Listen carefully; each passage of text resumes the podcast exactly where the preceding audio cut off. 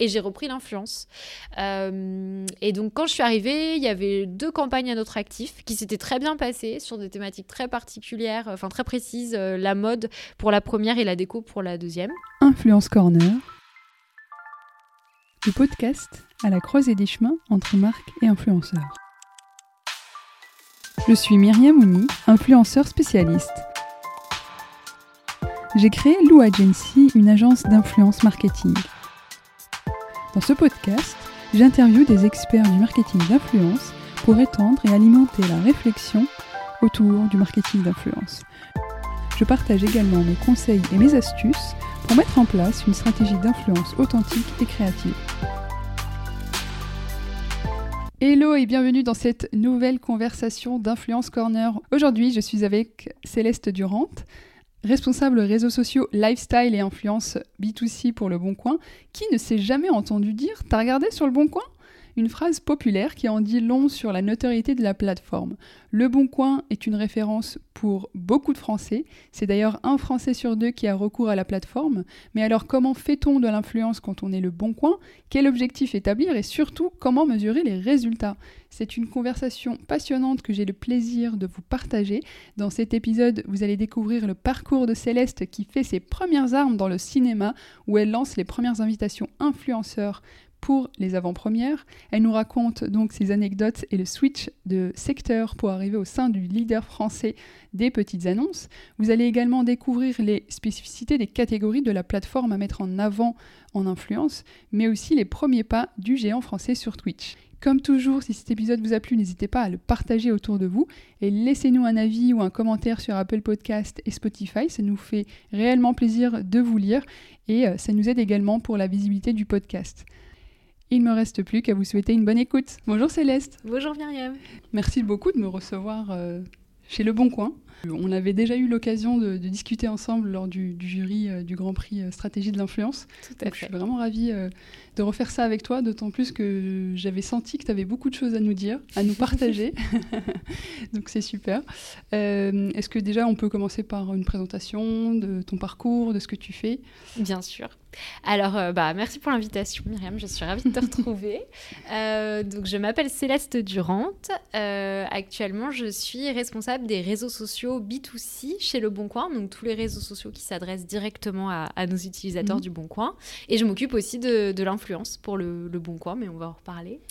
et pour te parler un petit peu de mon parcours, j'ai fait des, une école de commerce et de management. Mhm. Je suis partie un an en Erasmus à Copenhague. C'était une super expérience. Et là-bas, j'ai fait que des stages dans le cinéma. Je me suis rendu compte que c'est ce que j'avais envie de faire. Et quand je suis rentrée à Paris, j'ai fait un master en économie du cinéma à la Sorbonne. Euh, et après ça, j'ai fait pas mal de stages en fait en parallèle de mon master et j'ai été embauchée euh, euh, dans une agence de publicité spécialisée dans le, dans le cinéma qui s'appelle Silencio à l'issue de mon dernier stage. Euh, et je suis restée 7 ans là-bas. C'était une super expérience. Euh, j'ai commencé en stage, après j'étais community manager, social media manager, après j'ai été nommée directrice du pôle social media.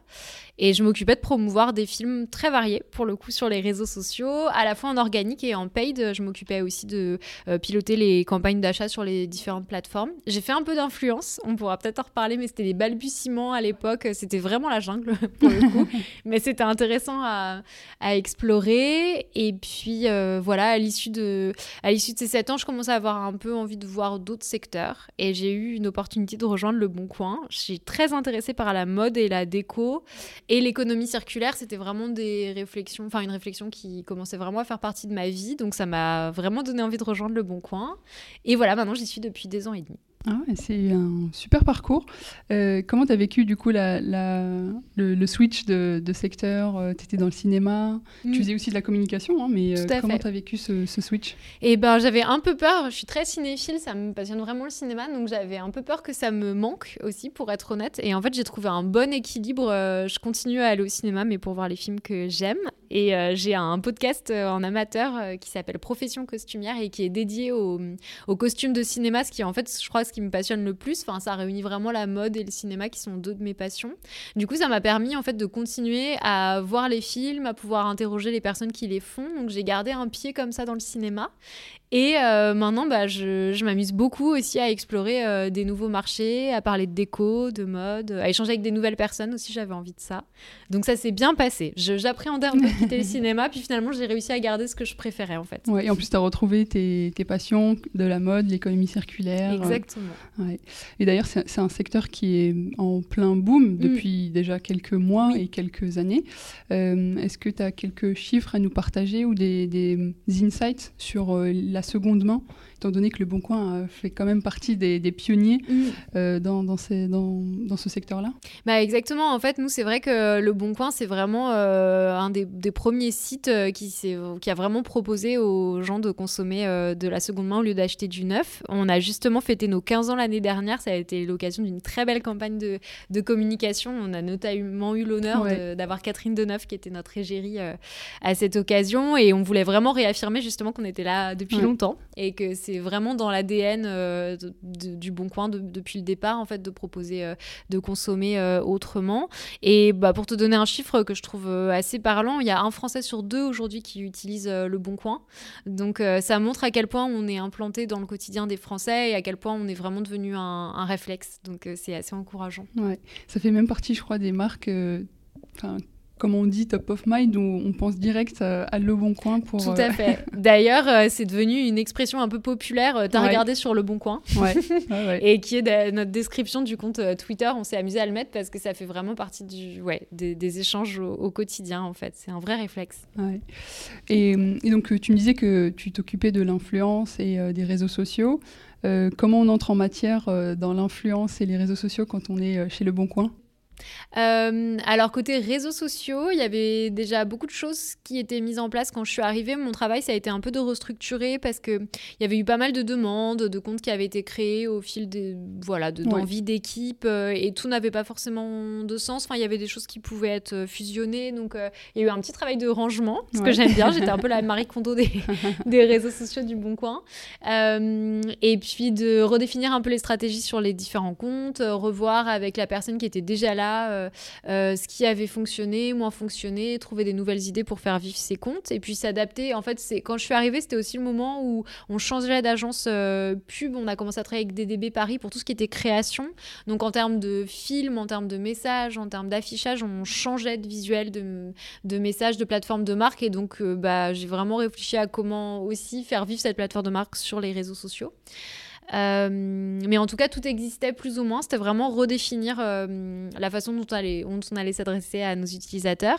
Euh, sur l'influence, en revanche, c'était vraiment le tout début. Moi, quand j'ai été recrutée, je m'occupais pas de l'influence au début. Il y avait une personne qui venait de Vide Dressing, qui est une société qui a été rachetée par Le Bon Coin, qui s'occupait déjà de l'influence là-bas et qui est venue avec cette expertise et qui a lancé des toutes premières campagnes. C'était en 2020 et on n'avait jamais fait d'influence encore, ou vraiment, je crois, des tout petits one-shots de une fois. On avait proposé à un YouTuber de faire une vidéo, mais bon, c'était assez isolé. Donc elle, elle a commencé un peu à travailler quelques campagnes et puis elle est partie vivre au Canada pour une nouvelle vie qui a l'air de très bien se passer d'ailleurs. Et, euh, et, à ce moment-là, on a réorganisé un peu l'équipe. Et donc, euh, moi, j'ai arrêté de m'occuper des réseaux sociaux B2B dont je m'occupais aussi, et j'ai repris l'influence. Euh, et donc quand je suis arrivée, il y avait deux campagnes à notre actif qui s'étaient très bien passées sur des thématiques très particulières, enfin très précises, la mode pour la première et la déco pour la deuxième. Est-ce que c'est des secteurs qui sont surreprésentés pour le Bon Coin Exactement. En fait, c'est des, des, secteurs qui sont très importants pour nous parce que on s'appuie beaucoup sur un cercle vertueux sur le Bon Coin, c'est-à-dire que les acheteurs deviennent des vendeurs, les vendeurs deviennent des acheteurs et le site vit grâce aux Français qui tous les jours vont euh, déposer des nouvelles annonces et, venir euh, euh, rencontrer des personnes pour, pour acheter leurs biens. et la mode et la déco, c'est vraiment des, mm, des, catégories très puissantes. Sur le site, on a des millions et des millions d'annonces et, et, on avait envie de les revaloriser, de les faire connaître aussi à des audiences qui pensaient pas forcément à nous. En fait, d'ailleurs, la deuxième campagne s'appelait Le Bon Réflexe pour ça. Mhm. On incitait vraiment à avoir le réflexe Le Bon Coin, notamment pour la mode, où on était pas mal challengé par, par d'autres plateformes qui se lançaient. Euh, donc on avait ces deux retours d'expérience là et en fait moi quand je suis arrivée on était au moment où on était satisfait de ces campagnes. Et donc c'était très excitant parce qu'on avait du budget et on avait envie de, de continuer euh, d'accroître l'influence. Et donc moi je suis vraiment arrivée euh, à ce moment là ouais. surtout que je pense que beaucoup de communicants ressentent et de marketeurs montraient l'impact que ça peut avoir. Et c'est vrai que quand on se base sur deux campagnes qui ont déjà marché, mm. bah, tu as eu un peu. Oui, je suis arrivée dans un chouette contexte. Mm. Honnêtement, j'ai pas eu, c'est vrai, à, me, à, me, battre pour montrer que l'influence pouvait être intéressante. Ça avait déjà été prouvé par ces deux premières campagnes. après, moi, mon challenge, ça a été plus de voir comment gérer l'influence sur le long terme. Moi, j'avais vraiment envie aussi de mettre en place des choses, voilà, peut-être un peu moins ponctuelles, mais c'était une envie commune hein, de, de l'équipe de, de, commencer à s'accompagner de profils qui allaient être vraiment nos ambassadeurs, porter euh, les valeurs du, groupe, euh, nos, différents, nos différents produits, nos différents services. En fait, sur le Bon Coin, c'est particulier parce qu'on a 75 catégories, donc c'est énorme, oh. de 75 catégories de services, de produits. Alors évidemment, on ne fait pas la promotion de tout tous mm. les jours, mais euh, ça peut être très varié. Et c'est intéressant aussi d'avoir des profils en fil rouge parce que ça va permettre à ces profils de parler de la mode, puis de la déco, puis de la mm. location de vacances, pourquoi pas de l'immobilier. et je trouve que c'est plus pertinent si on a quelqu'un qui nous accompagne sur la durée pour sa communauté, mhm. plutôt que euh, d'avoir une personne qui va parler de nous un jour, le lendemain d'une autre marque. voilà, en termes de cohérence, c'était important pour nous. Et ça nous permet bien de travailler la, pluralité de ce qu'on offre avec le Bon Coin. Oui, c'est cette recherche de, de, de partenariat long terme.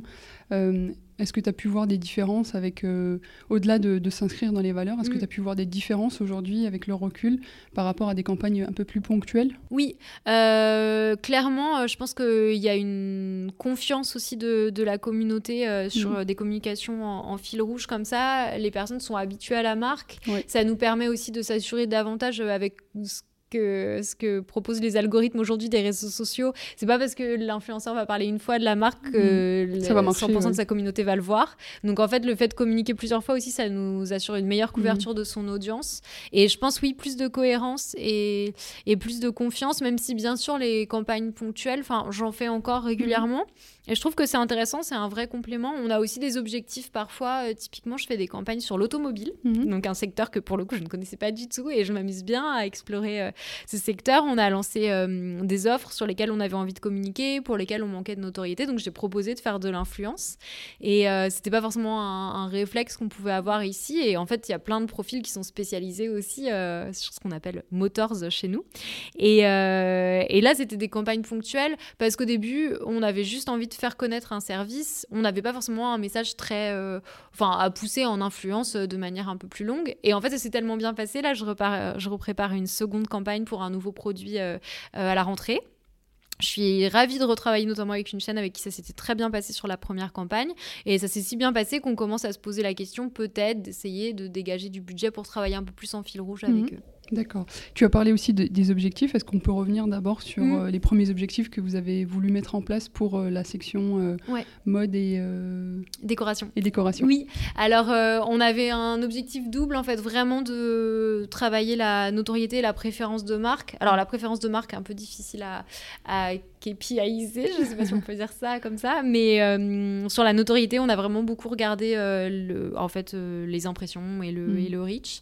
on a Regarder l'équivalent d'achat d'espace aussi, c'était important pour nous de mettre en face les budgets investis et combien ça nous aurait coûté en achetant via d'autres médias traditionnels. Forcément, au sein de l'équipe com, ça nous permettait de comparer mhm. tout ça, de s'assurer qu'on était assez pragmatique et, pertinent dans notre utilisation du budget. Euh, et après, on avait vraiment des KPI beaucoup plus héroïstes. On cherchait euh, très concrètement à nourrir ce cercle vertueux dont je te parlais, donc euh, avoir des dépôts d'annonces, générer des transactions sur le site. et tout ça, en fait, on, peut aujourd'hui le traquer en travaillant avec les équipes digitales, enfin d'achat d'espace digital chez nous. Donc c'est très intéressant parce qu'on peut vraiment comparer entre les différents créateurs de contenu quel a été le volume de dépôts d'annonces, de transactions. Alors, c'est pas forcément notre objectif, ça va vraiment dépendre des campagnes. Je te parlais de l'automobile. Clairement, avec une campagne automobile, on sait que les gens vont pas, euh, dans la journée qui suit, acheter une voiture. Enfin, ça peut arriver, mais c'est quand même un coup de chance. Euh, donc, ça va dépendre, en fait, euh, forcément du. Oui, on n'achète pas un vêtement. exactement. L'immobilier, c'est pareil. L'immobilier, ça a été une vraie problématique quand j'ai fait la campagne immobilier de quels vont être nos KPI. Forcément, c'était très, très différent et on a vraiment travaillé plutôt de la notoriété mm. parce que c'est encore plus compliqué de traquer un projet immobilier, même d'en parler en influence C'est un petit obstacle auquel j'ai été confrontée. C'est que même si on avait spoté des profils qui étaient sur le point d'acheter ou de louer mm. un appartement, bah, en fait, il suffit que les bons biens soient pas sur le marché au bon moment. On va pas les forcer à emménager quelque part parce que c'est la durée de la campagne qui nous intéresse. Donc, euh, il faut ouais, vraiment faire preuve de flexibilité euh, sur ce secteur-là. Mm. Et c'est intéressant, on adapte vraiment les KPI au marché, mm. en fait. Et tu as parlé de sourcing. Comment tu as procédé pour choisir les profils? Quel était le dispositif à déployer? Alors en fait, on est accompagné par deux agences qui sont Bisley et Smirov, euh, qui nous accompagnent à l'année et qui sont beaucoup euh, force de proposition sur les profils. Euh, au début, on n'en connaissait pas beaucoup en plus. Enfin, il y avait ceux qu'on connaissait et que je connaissais bah, par mm. mon usage personnel des, des réseaux. Et en fait, ce qui est chouette, c'est qu'on s'est vraiment professionnalisé au fur et à mesure. Maintenant, j'ai beaucoup de retours d'expérience. On a activé en fait entre toutes les campagnes d'ambassadeurs, mais surtout les campagnes ponctuelles. J'imagine, j'ai pas fait le calcul, mais je pense qu'on a dû quasiment activer 200 profils, quelque chose comme ça. Donc, euh, le marché de l'influence est très vaste. Mm. Euh, il y a beaucoup de profils avec qui on n'a pas travaillé. Mais je commence quand même à avoir euh, une bonne visibilité sur. en fait, au-delà, parce qu'au début, ce que je vais regarder, c'est le taux d'engagement, par exemple, d'un mm. profil. Sauf qu'il peut avoir un excellent taux d'engagement et sa communauté peut ne pas réagir au message du bon coin. Donc en fait, c'est vraiment intéressant. C'est pour ça aussi que j'aime bien continuer à faire de, des campagnes ponctuelles et euh, ce qu'on appelle de l'ongoing. Avec Smirov, on active aussi des profils tous les mois différents pour faire des petits tests parce que c'est là où on va se dire, ok, on aime beaucoup ce profil pour euh, ses valeurs, euh, ses créations de contenu, son taux d'engagement, mais est-ce que sa communauté est intéressée par le bon coin? Et ça, tant qu'on l'a pas testé, je trouve qu'évidemment, on a des, des, idées, des hypothèses, mais c'est intéressant de les vérifier en fait. Et est-ce que tu aurais un exemple précis, par exemple, par rapport à l'immobilier, qui est quand mhm. même un secteur, comme tu l'as dit, assez difficile? Est-ce que tu cherchais vraiment des profils qui voulaient vendre leur maison? Comment tu as fait? Alors, euh, on a été approché par euh, une agence euh, qui avait des profils qui étaient plusieurs profils à être en pleine recherche immobilière ou à venir de trouver un, bien. On avait eu un petit mix des deux. Et en fait, ça nous a. Hum, ça, on s'est dit que c'était le timing idéal parce que ça fait un moment qu'on réfléchissait à faire une campagne sur l'immobilier.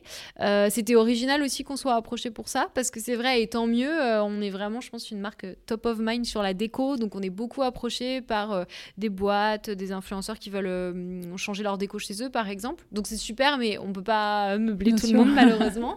et en revanche, d'être approché comme ça sur un projet IMO, ça collait, et on trouvait que les profils étaient intéressants. donc du coup, c'est comme ça que c'est comme ça que ça s'est fait, parce qu'après, on suit aussi de près les, les mouvements entre guillemets immobiliers. Euh, mais on n'avait pas eu d'évidence de, se dire ah bah super, elle cherche un appartement, on, va l'accompagner. Donc euh, l'agence est venue au bon moment et euh, du coup voilà, c'était. C'est un concours de circonstances. Bon ouais, exactement. Et, et, par rapport à la rémunération des, des influenceurs, est-ce mhm. que c'est systématique Comment vous gérez votre budget Alors oui, c'est, je dirais qu'aujourd'hui c'est systématique, je réfléchis, mais oui. Euh, c'est un peu ce que je te disais quand je te parlais de mon expérience, mais un peu mes tâtonnements dans l'influence chez Silencio, dans mon expérience dans le cinéma avant. À l'époque, donc euh, c'était il y a quand même, euh, je pense, 5 ans à peu près, ça a beaucoup changé très vite. On faisait pas mal d'opérations avec des influenceurs gratuitement. En fait, on leur offrait l'idée de l'agence et qui, je pense, à l'époque se tenait et qui d'ailleurs a bien marché un temps. C'était de dire on leur offre une très belle expérience. Surtout, on était dans le cinéma, donc on pouvait leur offrir des très belles avant-premières, des rencontres avec euh, des, vraiment des stars euh, type euh, Tom Cruise, enfin vraiment des, acteurs extrêmement connus. et pourquoi pas de vivre une expérience autour du film. Par exemple, on avait fait une course de zombies hyper drôle au moment de la sortie de Zombieland où vraiment les influenceurs étaient venus entre amis et ils avaient passé un super moment. Mais ils étaient beaucoup moins sollicités, tout était en train de se, se lancer. Donc c'était une époque où on pouvait se permettre euh, d'imaginer euh, des campagnes sans rémunération en offrant une très belle expérience et où en fait ça se faisait et aussi euh, il n'y avait pas de problème du côté de l'influenceur. Et puis assez vite, les rémunérations ont commencé à s'imposer. Et aujourd'hui, je trouve que ça fait complètement sens aussi. En fait, le secteur s'est vraiment professionnalisé. Et donc je trouve que les, en tout cas les créateurs de contenu avec qui on travaille aujourd'hui, on on est vraiment admiratif de leur travail. On trouve qu'ils font une très belle production de, contenu, qui vont porter les messages de la boîte. Donc en fait, il n'y a pas de raison pour qu'ils soient pas rémunérés, je trouve. je suis totalement d'accord avec toi. Mais c'est vrai que, par exemple, sur certaines marques, ils vont peut-être privilégier la micro-influence parce que ça demande moins de budget et euh, peut-être sur d'autres opérations, sur le, par exemple mm. des ambassadeurs ou euh, des influenceurs sur le long terme, là ils vont privilégier vraiment un budget dédié. Donc c'était aussi pour voir un et peu. Bah, alors en effet, nous on a aussi, euh, on aime beaucoup ce maillage qu'on a mis en place assez vite de macro et micro influence mm-hmm. en fait, enfin carrément de célébrité top et puis micro middle de, de l'autre côté. je dirais pas aujourd'hui que j'ai une préférence, je suis évidemment de près le discours quand même ambiance et vive la micro influence et je suis d'accord, il y a beaucoup d'avantages euh, à la micro-influence. C'est mm. des communautés qui sont en général beaucoup plus engagées. Nous, c'est vrai que pour trouver des profils qui sont vraiment affinitaires avec euh, nos valeurs, avec la seconde main, c'est souvent plus évident aussi, mm. sans faire de généralité, mais chez les micro-influenceurs. Euh, les tarifs, en effet, sont moins importants. mais je trouve que on a quand même une vraie force de frappe avec des tops ou des célébrités aussi, des, voilà, des personnes qui sont suivies par plus d'un million de... sur Instagram. Pas toutes, évidemment on peut avoir eu des déceptions, mais on a vraiment trouvé des profils qui ont une audience extraordinaire et un mm. vrai taux d'engagement. Euh, bah pour le coup, c'est ce que je te disais, on a fait le test et on s'est rendu compte qu'il y avait des communautés qui répondaient extrêmement bien aux messages sur le bon coin. Et donc moi aujourd'hui, j'ai pas envie de nous en priver aujourd'hui et je trouve que aussi pour porter des messages euh, qui sont importants, ça nous permet à la fois de les diffuser sur des communautés un peu plus niches et très précises et à la fois d'être très visible. c'est vrai qu'on a beaucoup travaillé euh, avec Lena Situation par exemple ou avec Nolita euh, quand on voit les performances, enfin c'est assez similaire à de l'achat télé par exemple. Donc je trouve que les deux restent vraiment pertinents et complémentaires. Mais il faut trouver les bons profils. ça c'est avec le temps, j'imagine. Oui. Mm. Et oui, et tu parlais aussi des réseaux sociaux, donc euh, aujourd'hui euh, tu t'occupes pas, mais quels sont en fait, euh, qu'est-ce qu'apporte déjà quelle est votre stratégie social media et qu'est-ce qu'apporte l'influence aux réseaux sociaux? Alors aussi, je m'occupe toujours des réseaux sociaux côté B2C. D'accord. Et donc c'est vrai que les deux, et c'est pour ça aussi, je pense que l'équipe avait été réorganisée comme ça, c'est qu'en fait on s'est rendu compte que les deux avançaient vraiment main dans la main ça va nous. En fait, on a une problématique aussi avec le Bon Coin, c'est qu'on ne vend pas d'un produit particulier ou un service particulier. En fait, on va proposer ce que euh, les, nos utilisateurs vont mettre en ligne. Donc, euh, on a un problème, entre guillemets, c'est pas un problème, mais c'est un bon challenge en tant que communicante. Euh, on n'a pas un produit à montrer et on n'a pas euh, de personnes qui nous incarnent vraiment. On est un, un pur player, un site internet. Euh. Donc en fait, les influenceurs vont vraiment nous aider là-dessus, en fait, à la fois à incarner la marque, à mettre des visages derrière la marque. Et maintenant, l'équipe qui s'occupe des réseaux B2B euh, fait ça très bien aussi d'incarner la marque Le Bon Coin côté marque employeur par nos collaborateurs, donner un visage en fait au Bon Coin. Bah, nous, on donne un visage au Bon Coin, beaucoup en passant par ces créateurs de contenu qui nous ressemblent, avec qui on a envie de travailler travailler. Et un peu avec nos collaborateurs aussi, parce que par exemple, on a euh, un compte TikTok euh, qu'on a dû. C'est un vrai challenge, on s'amuse bien, on essaie de, craquer l'algorithme euh, voilà, du, réseau qui est bien complexe.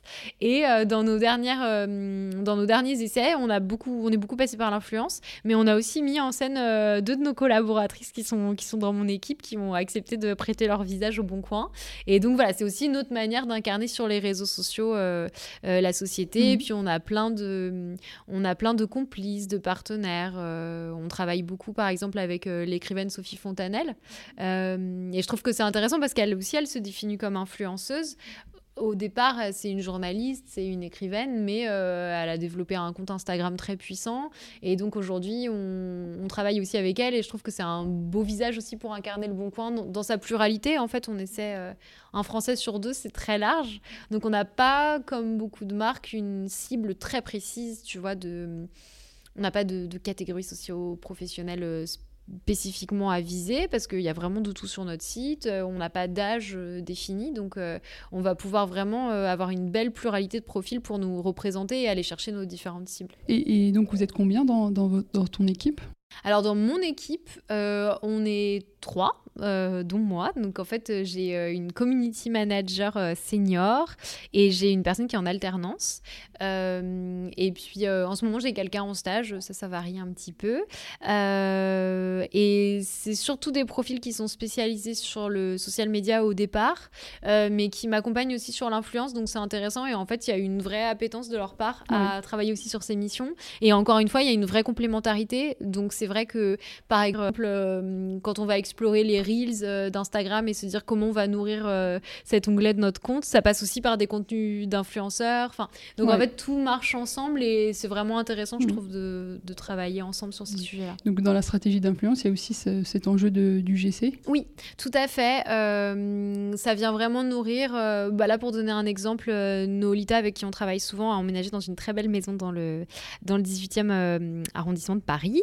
Et elle s'est meublée notamment chez nous, sur le Bon Coin, et elle a, elle a partagé des très belles pépites qu'elle a chinées sur le site. Donc on était hyper content de voilà, pouvoir repartager une photo de son salon, par exemple, euh, qui va venir euh, enrichir notre, euh, notre grille. et ça permet, alors là c'est un décor, mais ça permet aussi d'ajouter des visages avec bah, Pauline Privez, avec qui on était au, au prix stratégie l'année dernière, avec qui on a beaucoup échangé et qui a travaillé avec nous depuis, qui a chiné un super beau miroir de designer. Et elle, elle s'est mise en scène dans le miroir.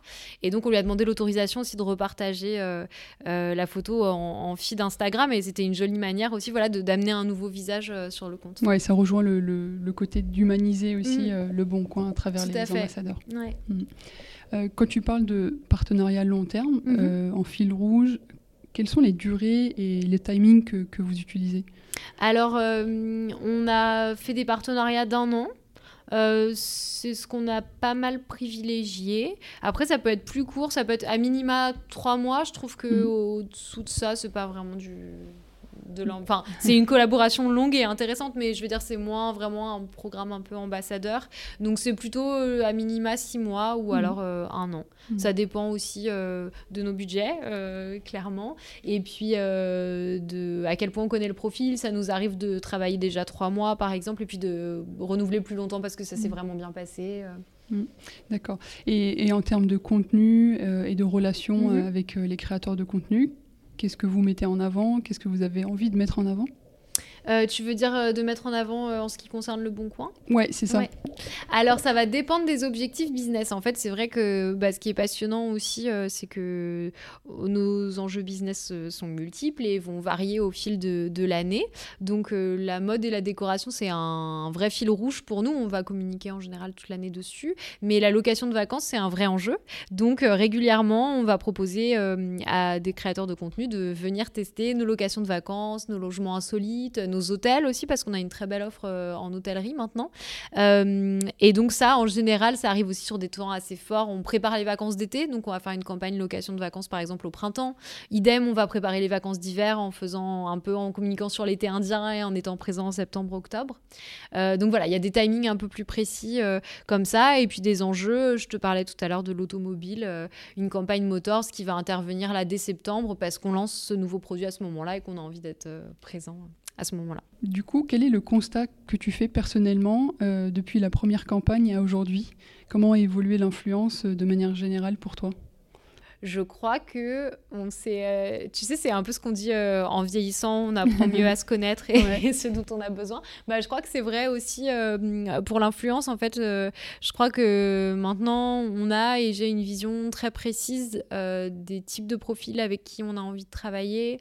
c'est ajouté aussi à nos valeurs. C'était très intéressant d'échanger avec la RPP, notamment pendant le prix de l'influence, et d'échanger voilà sur le certificats qu'ils ont mis en place, euh, sur les valeurs de transparence, sur les collaborations. C'était déjà quelque chose qu'on avait en tête, mais on connaissait pas forcément les tenants, les aboutissants, les bonnes pratiques. Donc ça, c'est devenu très important pour nous. Donc en fait, je crois que bah, mon regard s'est aiguisé au fur et à mesure, mes attentes aussi. Et puis, c'est vrai que j'ai vraiment glissé, mais comme je pense le marché en général, hein, c'est pas révolutionnaire de ma part, mais je considère de plus en plus des créateurs de contenu plus que des influenceurs. Et en fait, j'aime beaucoup, je pense que je pense aussi plus large en fait dans les, dans les profils. Tu vois, euh, je parlais de Sophie Fontanelle tout à l'heure. En fait, je trouve ça hyper intéressant de travailler avec des, des experts sur des sujets. Maintenant, on approche, euh, par exemple, là, on a approché une dessinatrice euh, sur Instagram qui s'appelle Mrs. Mash. On trouvait son travail hyper beau. On avait envie de mettre un peu d'illustration dans notre, dans notre grille, donc on l'a approché pour lui commander des illustrations. En fait, je trouve que c'est de plus en plus varié les profils qu'on va approcher. Ce qui va nous parler, c'est leur expertise, leur passion sur un sujet. donc ça, ça s'étend en fait, et ça, je trouve ça assez donc euh, pour toi, il n'y a pas forcément de spécialisation à avoir sur euh, euh, en fait, de catégoriser les influenceurs selon euh, qu'ils sont lifestyle ou qui sont gaming ou qui sont euh, autres euh, bah, J'ai l'impression qu'en général, beaucoup de profils se définissent quand même comme ça.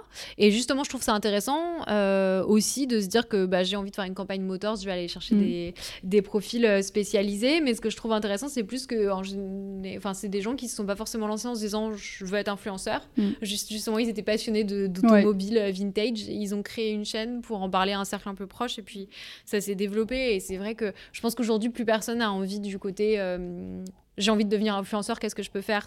C'est un peu le chemin inverse. C'est je suis passionnée par tel sujet, je vais en parler sur mes réseaux et j'ai une communauté qui va se constituer parce que j'ai un discours intéressant. Et toi, en tant que communicante et, euh, et euh, donc responsable de l'influence et social media, comment tu, comment tu fais ta veille stratégique sur ce secteur-là?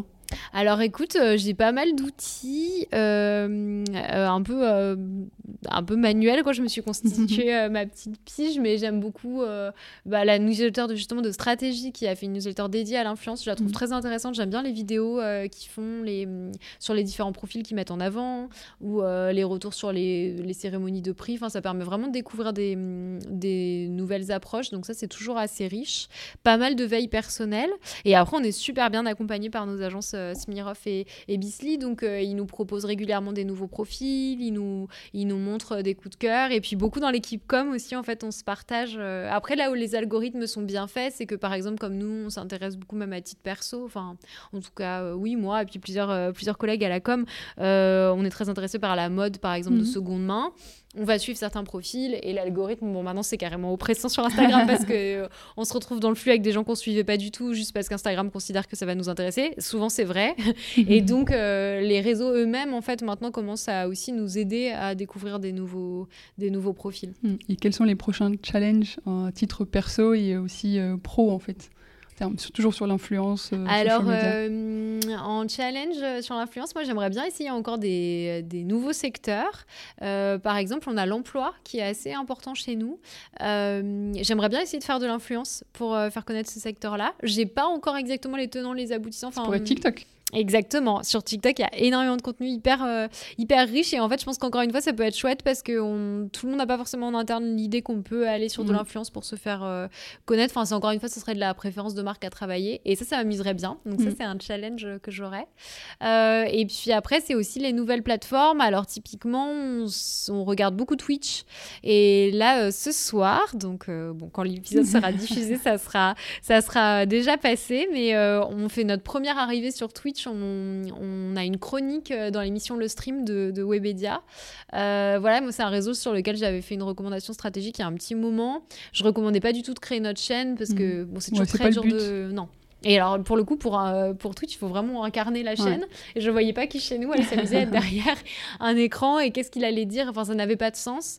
Donc, comme souvent, en fait, j'ai conseillé d'arriver d'abord sur le réseau euh, par euh, des experts, en fait. Et là, plus que, comme c'est quand même une sorte de, télé digitale, Twitch, plus qu'un influenceur même, j'ai pensé à des chaînes. Et évidemment, c'est vrai que le stream, c'était une évidence. C'est la plus grosse chaîne aujourd'hui sur Twitch. Et donc, je suis très contente. On a une chronique sur le rétro gaming. C'est une première tentative. une première expérience. J'ai hâte de voir les résultats. C'est fort probable qu'on continue dans cette piste si ça se passe bien. Euh, donc voilà, ça, ça va être un challenge. TikTok, c'est un challenge parce que travailler avec des créateurs de contenu, c'est très chouette. Euh, mais je trouve que quand même le fait que l'algorithme condamne le hashtag collaboration, mm. alors que justement on en parlait, euh, tout va vers plus de transparence. Et donc on a envie de dire que c'est une collaboration, mais on est puni par l'outil, par mm. exemple. Je ne trouve pas ça très pratique. et puis pour l'animation pure du compte, ça c'est plus côté social, mais on continue à essayer de, de craquer cet algorithme en testant les différentes tendances, mais tout en ce que ça. Évidemment, il faut que ça fasse sens avec notre marque. Pas faire euh, tout et n'importe quoi. Donc, ça, c'est un bon challenge encore. Euh, on n'a pas encore trouvé, euh, mais on continue à chercher. Et est-ce que tu peux nous en dire un peu plus sur cette collaboration, sur le rétro gaming, enfin, sur ce que vous faites sur Twitch, ce que vous allez faire sur Twitch Tout à fait. dans quelques heures. en fait, le gaming, c'est une catégorie importante dans ces 75 catégories que j'évoquais sur Le Bon Coin. On a beaucoup d'offres à la fois de bah, d'équipements récents. et puis aussi de rétro gaming, donc tout ce qui est jeux d'arcade, mm. les Nintendo, les anciens jeux. on a une belle offre aussi là-dessus et ça plaît à beaucoup de, passionnés.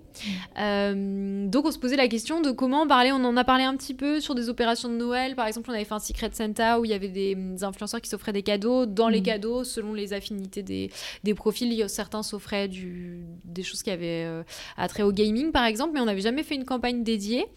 Donc, euh, moi, j'avais bien envie de valoriser, puis ça faisait partie de nos enjeux de valoriser aussi cette catégorie. Et forcément, j'ai pensé à Twitch parce que même si c'est une plateforme qui s'est vraiment diversifiée, enfin, mm. il y a des super chaînes aussi, par exemple, euh, sur le dessin, mm. euh, sur la cuisine. Mais c'est vrai que, quand même, de, même que Instagram, on l'a longtemps associé à la déco et que ça reste aujourd'hui, même s'il y a plein d'autres sujets, une plateforme mm. super pour parler de déco, bah, Twitch, ça reste toujours quand même une plateforme super pour, pour parler de, de gaming. et en fait, euh, je connaissais la chaîne Le Stream parce que c'est la plus grosse chaîne de France et donc je me suis dit bah autant arriver sur une valeur sûre. Euh, j'aimais bien aussi l'écran euh, média en fait, me mm. dire qu'on arrivait sur une chaîne vraiment professionnelle. Ça peut faire un peu peur Twitch parce que il y a ce côté et c'est super intéressant. Hein, ça fait partie aussi de la grammaire du réseau, mais des gamers qui sont seuls chez eux avec leur mm. casque et qui peuvent, ça peut très vite déraper. Du live en plus. Exactement, c'est du live. Donc c'est vrai que pour les communicants, ça peut être un peu le cauchemar de. enfin, c'est un vrai travail de lâcher euh, même s'il y a des, vraiment des super contenus. Mais moi, ça me rassurait d'arriver sur euh, la plus grosse chaîne euh, et qui est vraiment travaillé comme un plateau télé, en mm. fait, avec des présentateurs, des chroniques. je trouvais que c'était une jolie porte d'entrée. Mm. Donc, du coup, c'est ce qu'on a décidé de, faire. D'accord, bah écoute, on a hâte de voir ça. Moi aussi. Et dernière question pour finir cet épisode que, que, je pose à bon nombre d'invités. Comment tu vois le futur de l'influence? Oui, c'est euh, une, vaste question, une très belle question. Écoute, euh, je pense, j'en parlais un peu tout à l'heure, mais à mon avis, le, bah, le métier d'influenceur a énormément évolué et je pense que ça va continuer. Moi, j'aime bien la tournure que c'est en train de prendre sur la professionnalisation, ça c'est déjà fait. La transparence, c'est en cours. Je pense que justement, les dernières études que euh, Rich et la RPP ont, ont faites montrent que malheureusement, en fait, plus les profils sont petits, moins il y a de transparence sur les collaborations mais je pense que tout ça euh, tend à, voilà, s'améliorer. Mais donc je pense que ça, c'est encore un chantier qui est en cours, mais j'imagine demain une influence qui est vraiment transparente sur, euh, sur ces collaborations. Et un peu ce que je te disais, en fait, j'imagine de plus en plus, euh, plus des créateurs de contenu que des influenceurs et des gens qui vont émerger parce qu'ils ont une, une, spécialité, une passion et qu'ils ont une communauté qui va se réunir autour d'eux. Moi, je serais ravie de continuer voilà, à travailler avec, avec ce type de profil-là, en tout cas. Mmh. Écoute, merci beaucoup pour euh, cet échange. C'était vraiment très riche. Et euh, bah, on se dit à très vite sur les réseaux. À très bientôt. Vous arrivez à la fin de cet épisode. Merci de l'avoir écouté jusqu'à la fin. Rejoignez la communauté du podcast sur LinkedIn et ou Instagram. Les liens en barre de description d'épisode. J'organise des talks du podcast en live avec des invités et ou des personnalités de l'influence. Alors n'hésitez pas à vous manifester sur nos réseaux sociaux pour y participer. Et bien sûr, pour toute suggestion et ou question, vous pouvez me contacter sur hello at louagency.fr.